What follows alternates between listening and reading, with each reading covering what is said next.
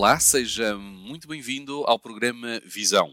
Saudamos a todos aqueles que assistem à nossa emissão. Neste talk, nós contaremos com o contributo de uma nova convidada. Joana Moura Esteves. Obrigado, Joana, desde já pela tua disponibilidade em estares presente no nosso programa.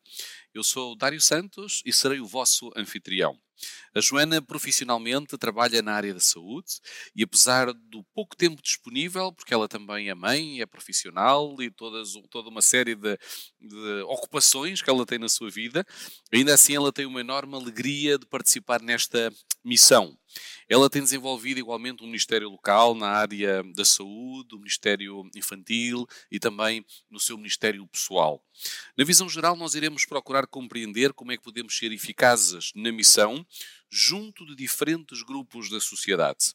Fazendo um zoom, nós analisaremos a aplicação da mensagem universal do Evangelho, libertando-nos de estereótipos, preconceitos, naquilo que são os diversos contextos. Um, 2 mil milhões de cristãos aguardam neste momento o segundo advento de Jesus Cristo. Os judeus ainda esperam a primeira vinda do Messias. Os muçulmanos esperam o enviado de Allah. Os uh, budistas esperam uma nova reencarnação de Buda. Os hindus esperam uma nova reencarnação de Krishna. Os cientologistas esperam a nova invasão alienígena. E a nova era, o Cristo cósmico, o Maitreya afirmando que este ser, na realidade Maitreya é o termo sanscrítico para iluminado, afirmou, dizem eles, que assumiu a forma dos vários mestres iluminados, sendo, por exemplo, Cristo para os cristãos, Buda para os budistas, Krishna para os hindus, Maomé para os muçulmanos, mas na realidade seria a mesma identidade. Que grande desafio será poder ministrar a todos estes contextos culturais por isso, nós podemos dizer que hoje a religião é a forma imperfeita do ser humano se contactar ou se conectar com Deus. Daí, talvez, a existência de várias religiões. Nos Evangelhos, através de Jesus, nós encontramos a forma perfeita de Deus ligar com o ser humano e alcançá-lo nos diversos contextos.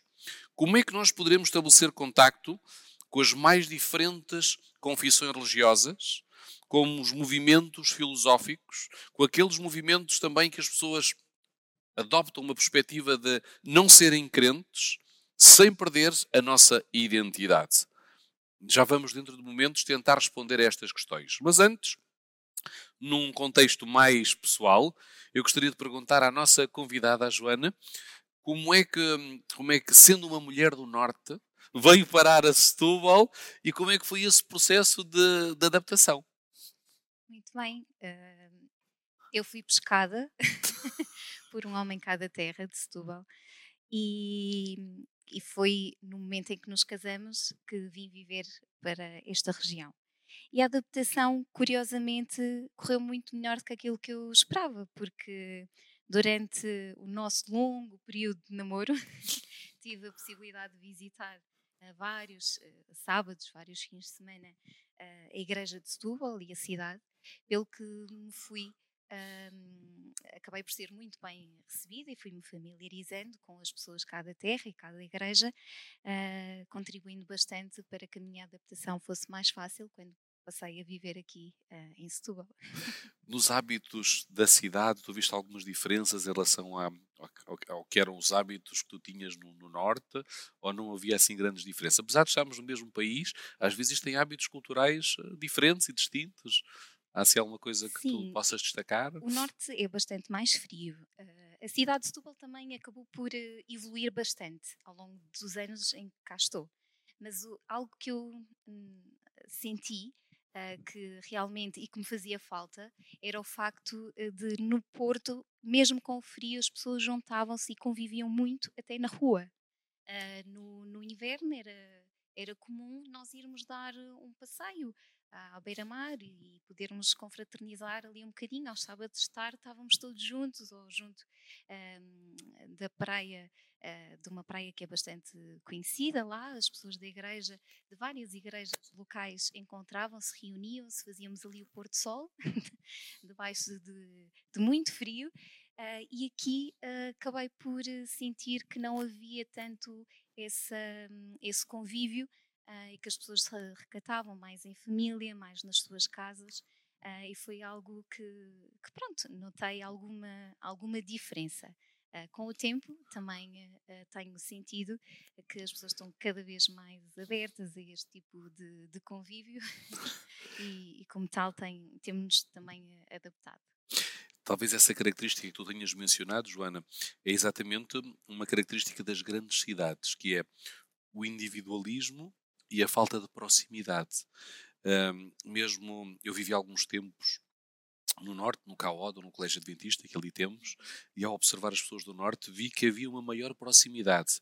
As pessoas cumprimentam-se na rua com mais facilidade, nos supermercados, e aqui em Lisboa, praticamente, se eu disser boa tarde ou bom dia ao meu vizinho do lado, já é muito, mas é difícil haver uma, uma grande ligação de proximidade mas são características e é importante nós percebermos as características para nos podermos adaptar ao local onde vamos viver.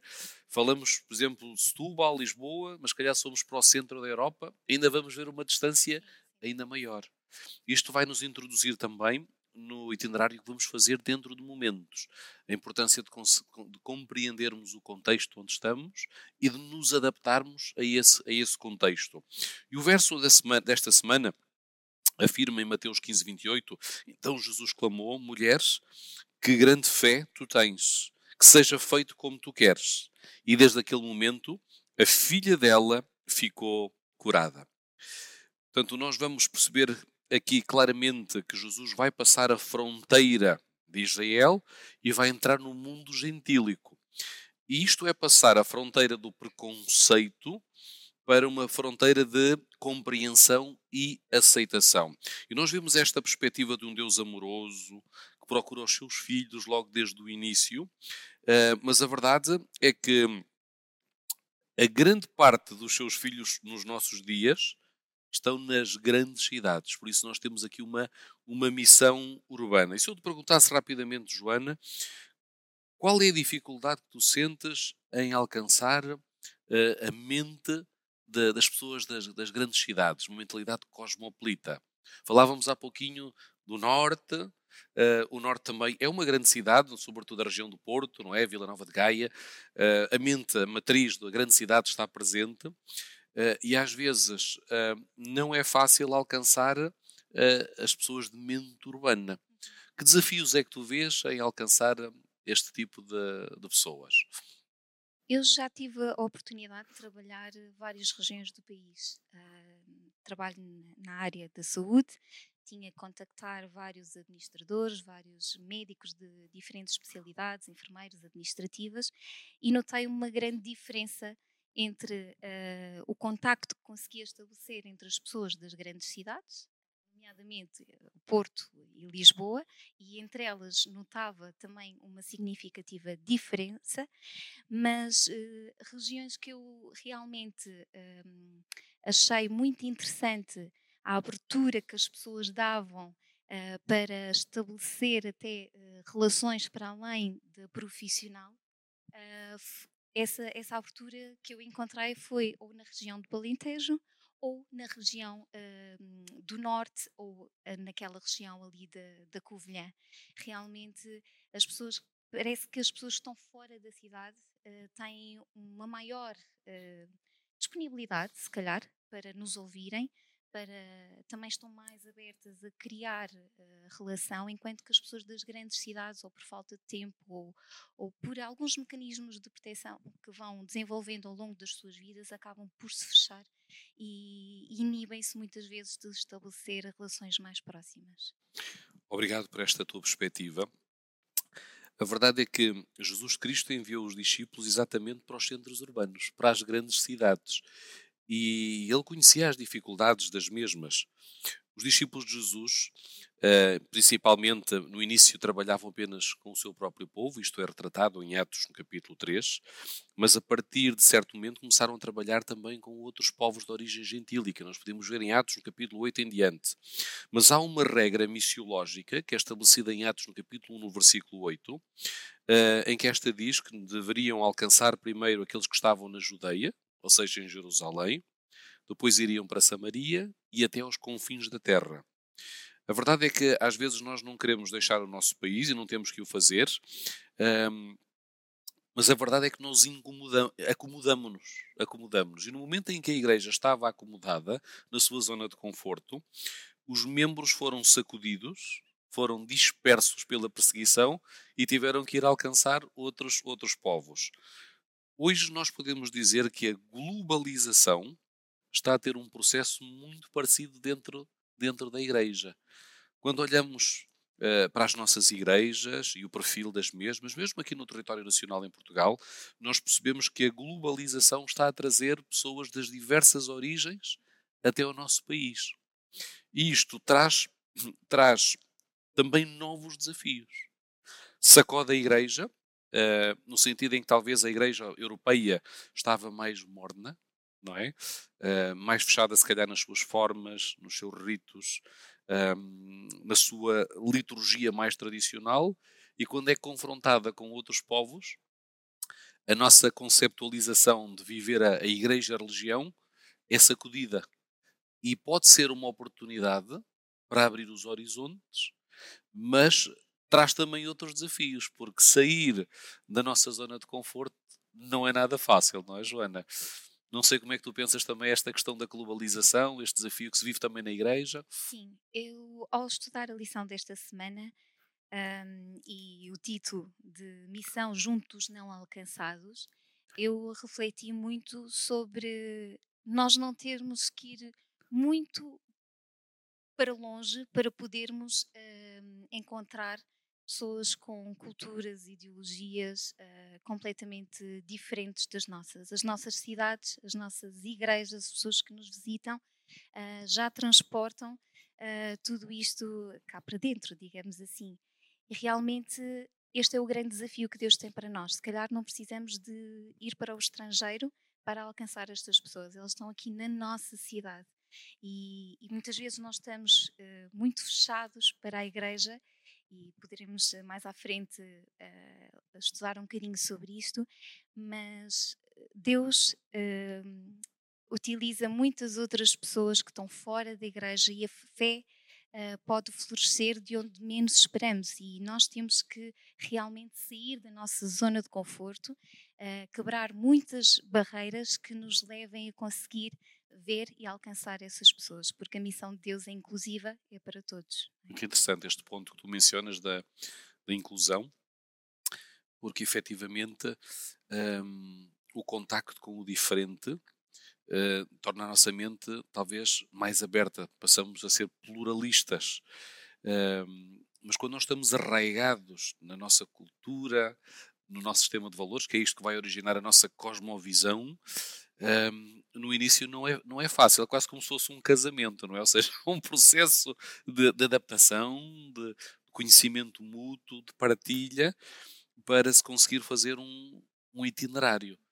E quando nós olhamos para esta mensagem transcultural que é dada às cidades, eu fui fazer aqui uma, uma pesquisa muito rápida e há uma revista adventista, já antiga, 2008, eh, que num artigo dizia que somente 15% da população mundial estaria ao alcance de ouvir a mensagem adventista. Não dizia que 15% da população mundial conhecia a mensagem.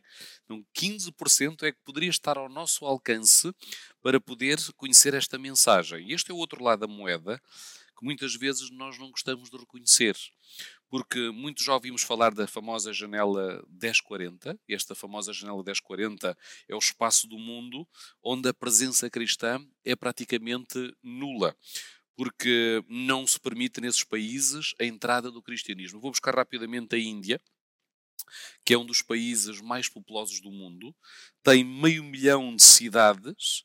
Um, em que 90% dos habitantes dessas cidades nunca ouviram falar de Jesus nem da sua mensagem, ou num Cristo que morreu por eles na cruz do Calvário.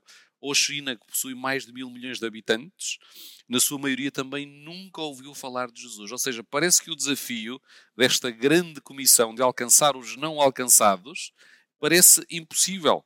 Em 1888, que foi a época dos pioneiros, o ano do início da Igreja, um em cada quatro cidadãos do mundo conhecia a mensagem do Advento, mesmo que uma força fosse de uma forma generalizada.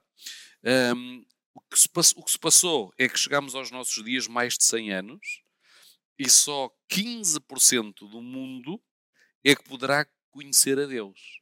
Ou seja, se não existir aqui uma intervenção também sobrenatural da parte de Deus, vai ser difícil nós alcançarmos todas essas pessoas. A boa notícia é que Romanos no capítulo 9, 27 e 28 diz que vai ser o próprio Deus, com meios que nós não fazemos ideia, mas que nos vai levar a implicar na missão, porque às vezes nós temos uma tentação de delegar nos meios tecnológicos a nossa participação no discipulado. E hoje fala-se tanto no chat GTP, na inteligência artificial, existem até sites e portais adventistas que já têm uh, pessoas, a inteligência artificial, que fazem atendimento e nos direcionam para, para os estudos bíblicos. Mas a parte humana é fundamental para estarmos contextualizados com toda esta, com toda esta dinâmica. Quando nós olhamos para a lição, para a lição de domingo, nesta missão que vai mais além, uh, Joana, o que, que, elementos é que te chamaram aqui a atenção? Bom, uh, nós aqui em Mateus, não é, 15, 21, verificamos que Jesus conduziu os seus discípulos para fora da Galileia e não foi para um sítio qualquer foi para a região de Tiro e de Sidon. E é importante primeiro entendermos uh, todo o contexto histórico destas cidades. Helena White, aqui num livro de Chá de Todas as Nações, na página 359 da, da edição da publicadora Servir, 2017, diz que depois do encontro com os fariseus, Jesus retirou-se de Cafarnaum e, atravessando a Galileia, dirigiu-se para a região montanhosa das fronteiras da Fenícia. Olhando para o oeste, avistava, estendendo-se pela planície embaixo, as antigas cidades de Tiro e Sidom, com os seus templos pagãos, os seus grandiosos palácios e mercados e os portos cheios de embarcações. Eram, portanto, aqui cidades com muito movimento, prósperas eh, comercialmente, com grandes palácios, mas também muito caracterizadas pelos seus templos pagãos. E realmente aqui no Antigo Testamento, várias são um, as vezes em que estas cidades, Tiro e Sidão, são uh, mencionadas como centros pagãos, uh, como uh, influências pagãs e centros de idolatria. E no livro de Juízes, por exemplo, uh, no capítulo 3 e também uh, no livro uh, de Primeira de Reis, capítulo 14, vemos como os israelitas foram repetidamente influenciados e levados à idolatria pela prática destes povos. Uh, inclusive o próprio rei Salomão, não é? Nós sabemos que ele acabou por tomar para si várias princesas uh, sidónias que o levaram a adorar os outros deuses e o fizeram deixar de adorar ao verdadeiro Deus. E o curioso é que Jesus escolhe levar precisamente os seus discípulos para estas regiões. E não foi para condená-las, e isso é realmente muito interessante, mas para ensinar aqui uma lição vital aos seus discípulos e a cada um de nós. Que ele acabou por ensinar a universalidade do amor e, e a missão de Deus que é estendida a toda a, a todo o ser humano, a toda a família que ele criou. Esta foi uma ação pedagógica. Nos dias de hoje, acho que poderíamos dizer que esta foi uma visita de estudo ou uma viagem de estudo que, que Jesus quis fazer com os seus discípulos. No fundo, para prepará-los para este chamado a alcançarem todas as pessoas, independentemente das suas origens culturais, das suas ideologias, das suas religiões, e confrontá-las com os seus preconceitos uh, e com o seu fanatismo, que era o caso. E, no fundo, Jesus acabou por querer uh, que os discípulos aprendessem na prática, no terreno e não apenas em teoria, por palavras, aquilo que dificilmente eles conseguiriam perceber também se ficassem ali uh, na Galileia. E esta lição acho que é, é crucial para a missão que nós temos que desempenhar nas nossas cidades nos dias de hoje, porque, como dizíamos há bocadinho, nelas encontramos uma enorme diversidade cultural, ideológica e religiosa, mas Deus quer que nós estejamos alinhados com a sua estratégia de amor. Uh, para conseguirmos levar o Evangelho a todas as pessoas que nela habitam e que nela se cruzam, porque muitas acabam por não ficar uh, pelas cidades, apenas passam de visita. Ele, no fundo, quer que nós sejamos uh, instrumentos de salvação.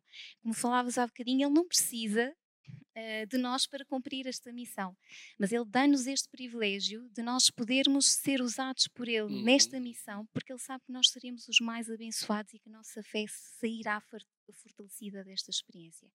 E realmente isto foi algo que, que me tocou. Nós sabemos que são muitos os desafios.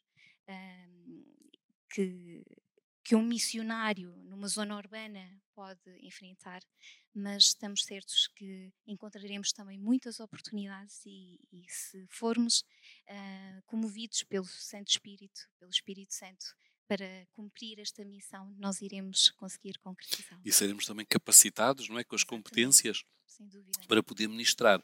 Na semana passada nós falávamos sobre o apóstolo São Paulo, eh, o apóstolo dos gentios, não é, e a metodologia que ele utilizou para alcançar eh, pessoas com uma matriz completamente diferente dos judeus. Um, e a verdade é que nós hoje podemos ser chamados a ministrar pessoas que não têm a matriz judaico-cristã, como nós temos, e que não podem ser alcançadas da mesma forma, com as mesmas referências, porque o processo do sistema de valores, de pensamento, é completamente distinto do nosso. E hum, o apóstolo São Paulo aprendeu que não podia abordar, por exemplo, os atenienses da mesma forma que abordava os judeus. Mas para isso ele tinha que ter a flexibilidade de pensamento e de adaptação para poder ser sensível às necessidades destes potenciais crentes gentios. Nós falamos em gentios não de uma forma depreciativa, mas nos dias de Jesus e do apóstolo São Paulo era, eh, porque nós também somos gentios, não é? Nós somos enxertados. Um, hoje nós podemos dizer que também existem as praças, os areopagos modernos, eh, as praças de, de Tiro, de Sidon, modernas, centros urbanos, como referencias há pouquinho. Pode ser um parque, pode ser um café, pode ser um Starbucks, um centro comercial, pode ser uma, uma universidade, pode ser um, um, centro de espetáculos. Ora, a Igreja necessita mais do que nunca de pessoas com, com dons, com talentos, com criatividade, sobretudo, capacitados a ministrar nestes centros que não são tradicionais. A Hermela Noite até dizia que, no seu livro Evangelismo, que novos métodos são necessários para alcançar estas pessoas. Então quer dizer que nós podemos ser uh, conservadores nos princípios, porque não devemos jamais perder a nossa identidade, mas abertos nas metodologias. Isto às vezes é um desafio para o adventista tradicional do século XXI. Porquê? Porque confundimos às vezes regras culturais com princípios. O sábado é um princípio, é negociável. A Bíblia diz: sábado é para adorar a Deus. Mas às vezes há determinadas práticas que acontecem no nosso meio que poderiam ser ajustadas para se tornarem relevantes para as pessoas que nós queremos alcançar. E às vezes nós queremos alcançar pessoas do século XXI com linguagem e metodologia do século XIX. E as pessoas não sabem o que é que estamos a falar. Uh, ou seja, o que é a significação que nós damos aos ritos, às celebrações, podem tornar-se estranhas para muitas pessoas que estão na sociedade. Mais uma vez dizemos, nós não, não queremos perder a nossa identidade, nem devemos, mas há questões culturais que podem ser ajustadas e que podem, por exemplo, uh, escandalizar outras pessoas. Um, e que às vezes são, são, são assuntos até de polarização, de fratura na igreja. Um, e, então o desafio às vezes, Joana, é tentar perceber que nós queremos também alcançar os tradicionais, ok? E, e mantê-los também com sentido, mas ao mesmo tempo perceber que a, a verdade presente, a mensagem presente, também utiliza uh, a cultura para, se poder, para podermos comunicar uma mensagem. Uh, e este é, é, o desafio, portanto, um, estes membros que estão equipados para entrar em esferas não tradicionais para abordar os não cristãos, deverão ter latitude para ter novas formas de, de explorar o Evangelho. Falávamos aqui na região de Tiro. A região de Tiro na fronteira, portanto era a antiga terra dos fenícios, que tinha uma população muito mista e estava sob a jurisdição de Herodes. Flávio Josefo esclarece claramente que os seus habitantes eram inimigos de Israel. Então Marcos está a alertar os leitores do Evangelho que o território em si não era apenas difícil por, ser genti, por serem gentios, mas eles eram hostis. Ou seja, ir a um território de inimigos não é nada fácil. Já que há umas semanas nós falávamos de Jonas, que ir a Ninive, que é um, um povo que era opressor de Israel, é um desafio tremendo, não é? Porque quando há pessoas que não têm as mesmas práticas que nós, a mesma visão, o mesmo sistema de valores, e ainda por cima são hostis, nós não temos vontade de, de ir lá proclamar o, proclamar o Evangelho. Torna-se torna mesmo até difícil. Quando Jesus mandou os discípulos uh, a Samaria, e, e pediu-lhes para comprar alimento, com certeza tinham um objetivo. Não sei o que é que tu achas, Joana, esta ordem, vão e comprem alimento. Parece algo banal, não é? Mas se calhar ele queria pô-los mesmo em contacto com. Será um estudo de mercado? O que é que tu achas? Será que o Evangelho, nós podíamos fazer uma equiparação aqui com um estudo de mercado? Jesus quer que nos relacionemos uh, e que a base de toda esta relação seja o amor, o amor ao próximo. Uh, e nós realmente só podemos alcançar os outros e aqueles que achamos que estão mais afastados uh, do alcance, digamos assim, uh, de Jesus, se olharmos para Ele com o mesmo amor que Jesus olha para cada um de nós. e realmente é isso que Deus espera de cada um de nós. Ele deseja que tenhamos um coração alinhado com o dele para conseguirmos alcançar pessoas tão diferentes que podemos encontrar em vários locais. Eh, no meu local de trabalho, eu encontro pessoas com ideologias completamente diferentes eh, e crenças completamente diferentes das minhas. Eu tenho que ter esta, temos todos, né, que ter uma flexibilidade de saber transmitir o amor de Deus a cada uma delas. Este é o grande desafio uh, de hoje, é o grande desafio que encontramos nas nossas cidades e até mesmo na nossa igreja. Mas realmente uh, só o Espírito Santo é que nos pode influenciar de tal forma a estarmos comprometidos em uh, levar uh, o Evangelho da Salvação a cada uma destas almas. É que esse relacionamento que tu mencionas é verdadeiramente um grande desafio. Porque normalmente nós relacionamos com pessoas que nós consideramos intrapares. Têm os mesmos objetivos, a mesma formação, uh, os mesmos desafios, e sair desta, desta matriz não é nada fácil, ou seja, relacionar-me com pessoas que eu considero completamente diferentes e eu até acredito que, se não fosse a igreja, se não fosse o cristianismo, era praticamente impossível uh, nós relacionarmos com pessoas que são completamente diferentes de, de nós.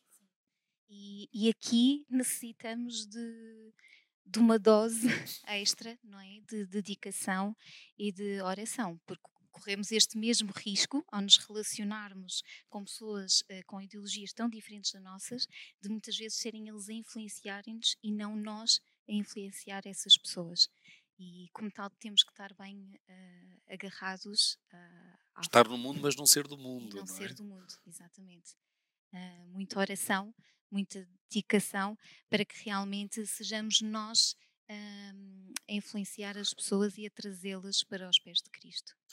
E nesta, nesta dimensão de, fazer o convite salvífico, eh, é importante também a questão do conhecimento, da adaptação, porque na ignorância será difícil. Uh, existia um livro até do pastor Mark Finlay uh, que abordava as crenças fundamentais das diversas confissões religiosas.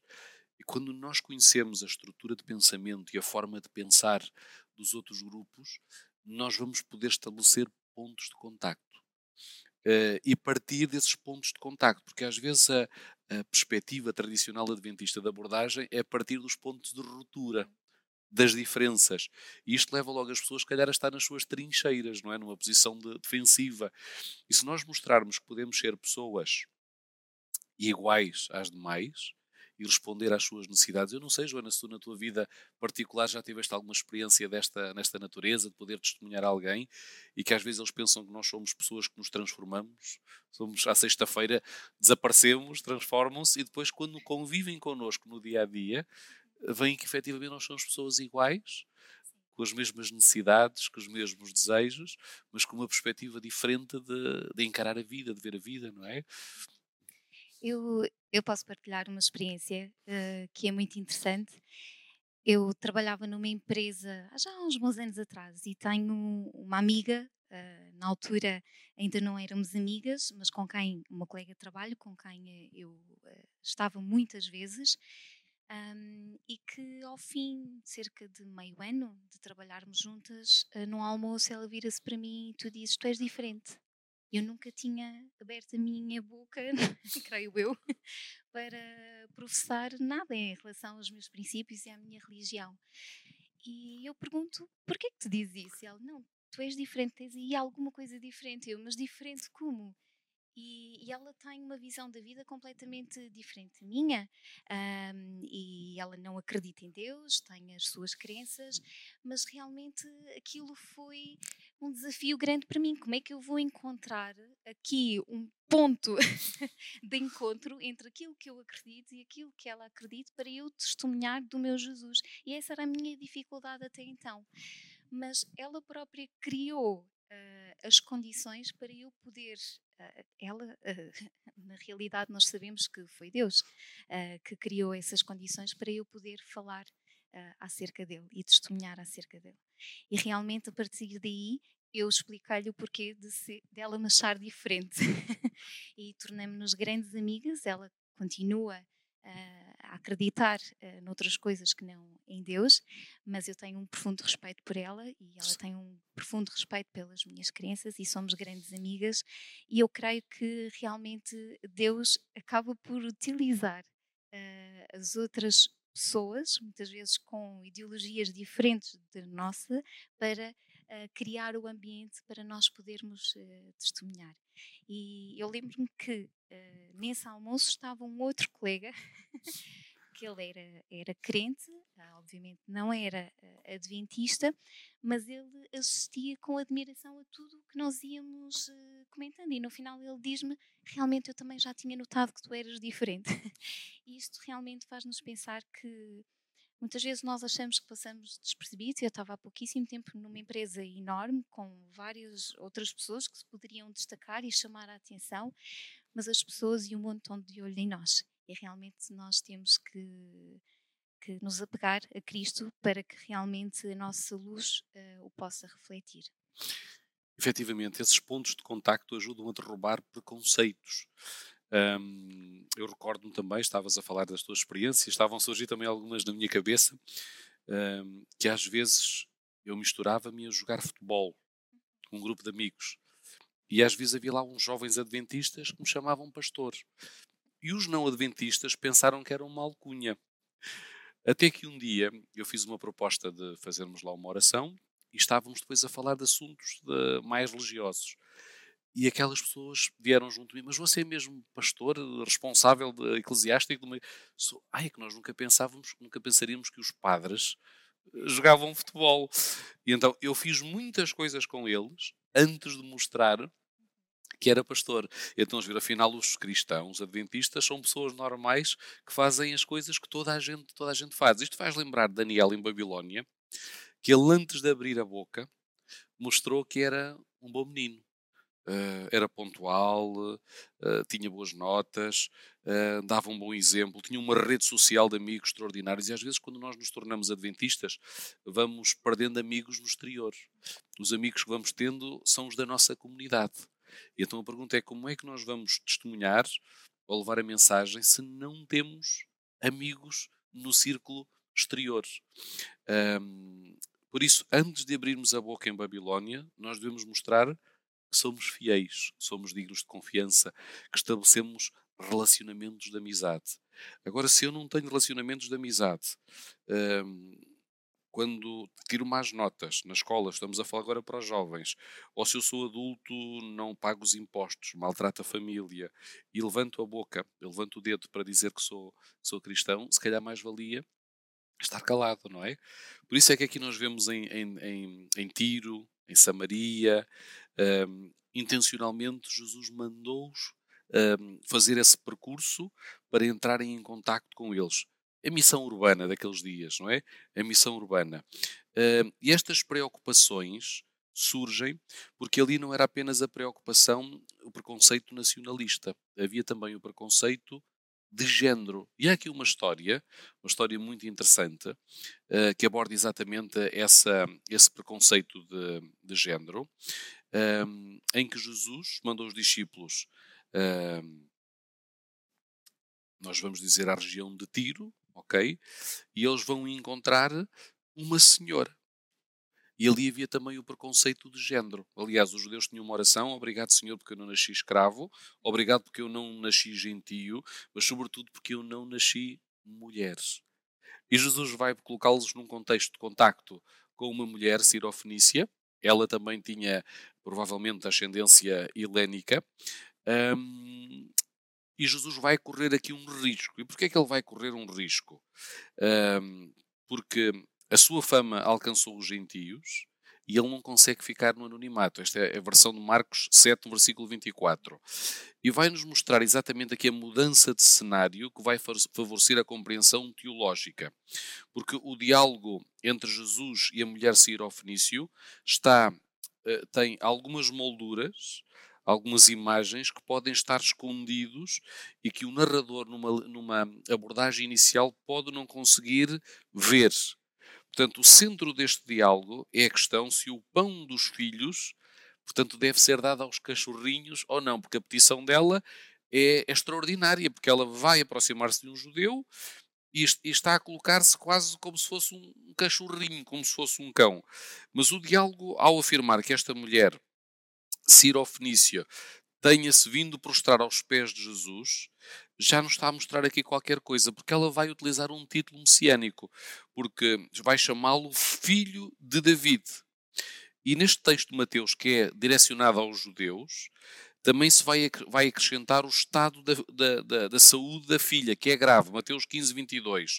Mas no texto de Marcos, o narrador vai mencionar que a filha estava possessa com um, um espírito impuro.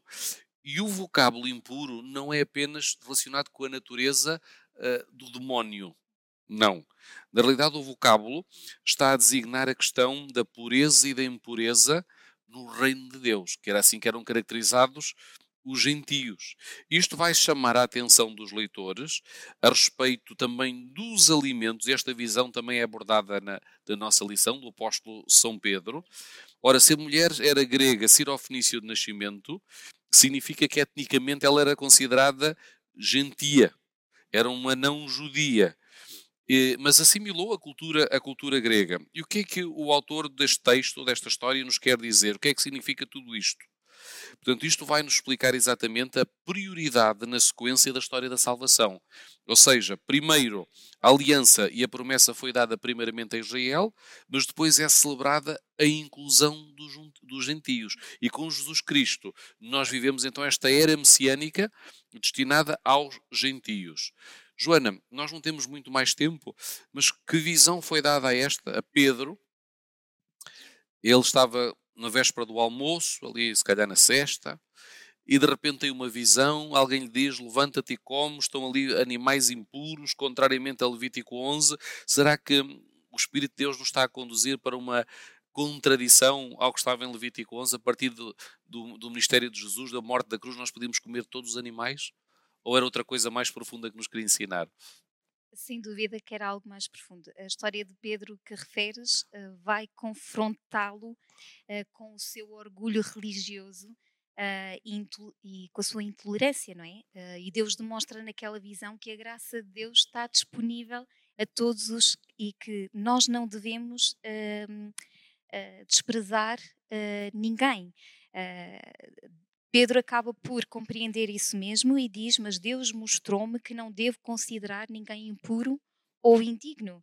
E, e no versículo uh, eh, 34 e 35, Deus acabou por se dirigir e dizer: Agora compreendo verdadeiramente que Deus não faz distinção de pessoas. Ele aceita com agrado todos os que temem, os que o temem e praticam a justiça, sejam de que raça forem. Jesus pacientemente ensinou a Pedro e a todos os seus discípulos e ensina a cada um de nós que o plano de salvação concebido por Deus é para todos. É um plano de salvação uh, que não faz exclusão uh, de ninguém. E o Espírito Santo pode realmente ajudar-nos a ultrapassar os nossos preconceitos e estas, estas barreiras. Um, eu gostei eh, particularmente uh, do versículo 33, em que na casa de Cornélio, Cornélio acaba por eh, dizer a Pedro: Agora aqui estamos todos reunidos na presença de Deus para ouvirmos o que o Senhor te encarregou de nos dizer. Uh, e realmente deveria haver este espírito entre todos nós, que muitas vezes não partilhamos uh, as mesmas religiões, mas se realmente tivermos esta abertura de pensamento e conseguirmos abrir o nosso coração à influência do que o Espírito Santo nos quer dizer, poderemos aprender muito com aqueles que achamos que ainda não foram alcançados, mas que Jesus já lhes tocou e que já estão a ser um, um, uma luz para os que estão ao seu redor. Porque os empregados de, do Cornélio, quando se dirigiram para ir chamar Pedro, eles referiram-se a, a, Cornélio como um homem justo, temente a Deus e muito respeitado por todos os, o, os judeus. Oxalá que os nossos vizinhos, os nossos uh, colegas, a nossa família nos possa ver também da mesma forma. E era um gentio, não é? E era um gentio. Para Pedro, era, ele considerava esse centurião como alguém indigno uhum. do reino dos céus. E quantas, quantas vezes nós não colocamos também esses rótulos nas pessoas e os estigmatizamos. É interessante que Jesus, em Marcos 8, 14, 21, em contato com a mulher sirofenícia, ele dirige-se aos apóstolos e diz: Não compreendestes? Tendes o coração endurecido? Tendo olhos não vedes? Tendo ouvidos não ouvis? Não compreendeis ainda? Ele quer mostrar exatamente que essas migalhas ou esse pão é Ele. Ele é o pão da vida. E é, é o pão da vida não apenas para Israel, mas também para, para os gentios. E essa é a, lição, a grande lição que está escondida.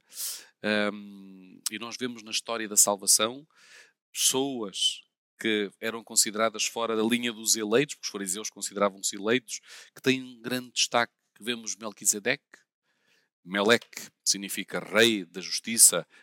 Existem alguns estudiosos que pensam que terá sido sete, mas nós não temos base bíblica. Mas a verdade é que ele era um sacerdote cananeu.